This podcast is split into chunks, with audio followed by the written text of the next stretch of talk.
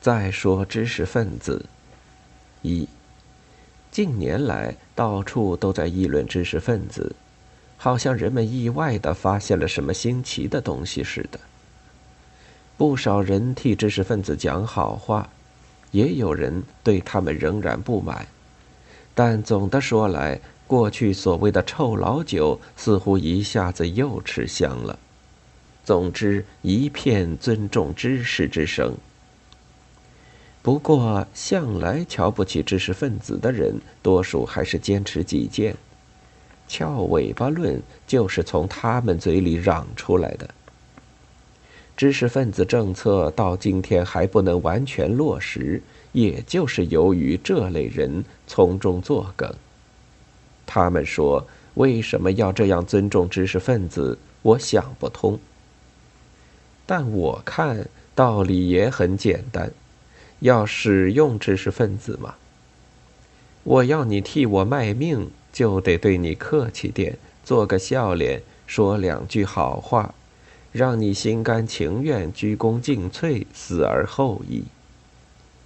不是有好些先进的知识分子、优秀的科学家，在困难条件下辛勤工作，患了病不休息，反而加倍努力，宁愿早日献出生命。成为大家学习的榜样吗？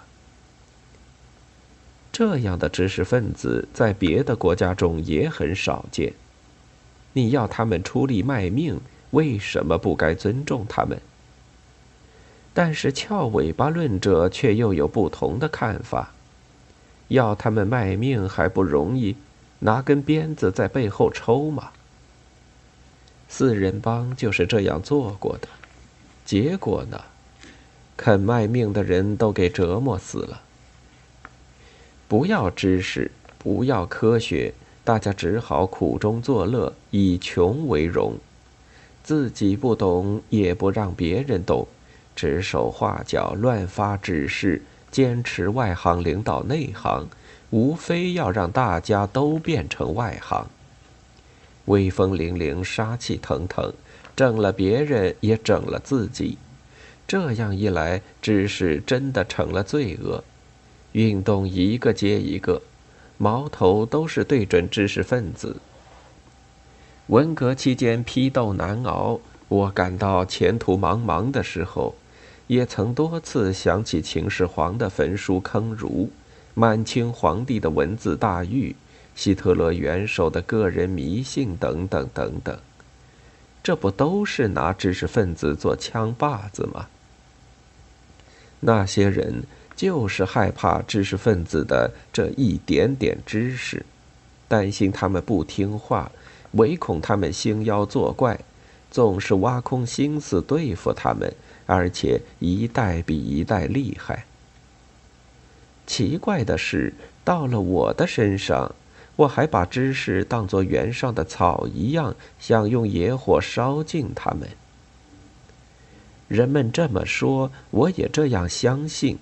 哪怕只有那么一点点知识，我也必须把属于知识分子的这些毒草烧尽铲绝，才能得到改造，做一个有用的人。几十年中间。我的时间和精力完全消耗在血与火的考验上，最后差一点儿死在四人帮的毒手。当时我真愿意早一天脱胎换骨，完成改造大业，摘去知识分子的小帽。我本来知识有限，一身瘦骨在一次又一次的运动大油锅里熬来熬去。什么知识都熬光了，可是却给我换上了一顶反革命的大帽，让我做了整整十年的人下人，任人随意打骂的人下人。罪名仍然是我有那么一点点知识。我还在痴心妄想通过苦行改造自己。我还在等待从一个大运动中受到洗心革面的再教育。我有时甚至希望做一个不会醒来的大梦。但我终于明白，把那么一大段时间花费在戴帽摘帽上面，实在是很可悲的事情。光阴似箭，我绕了数不清的大弯，然后又好像回到了原处。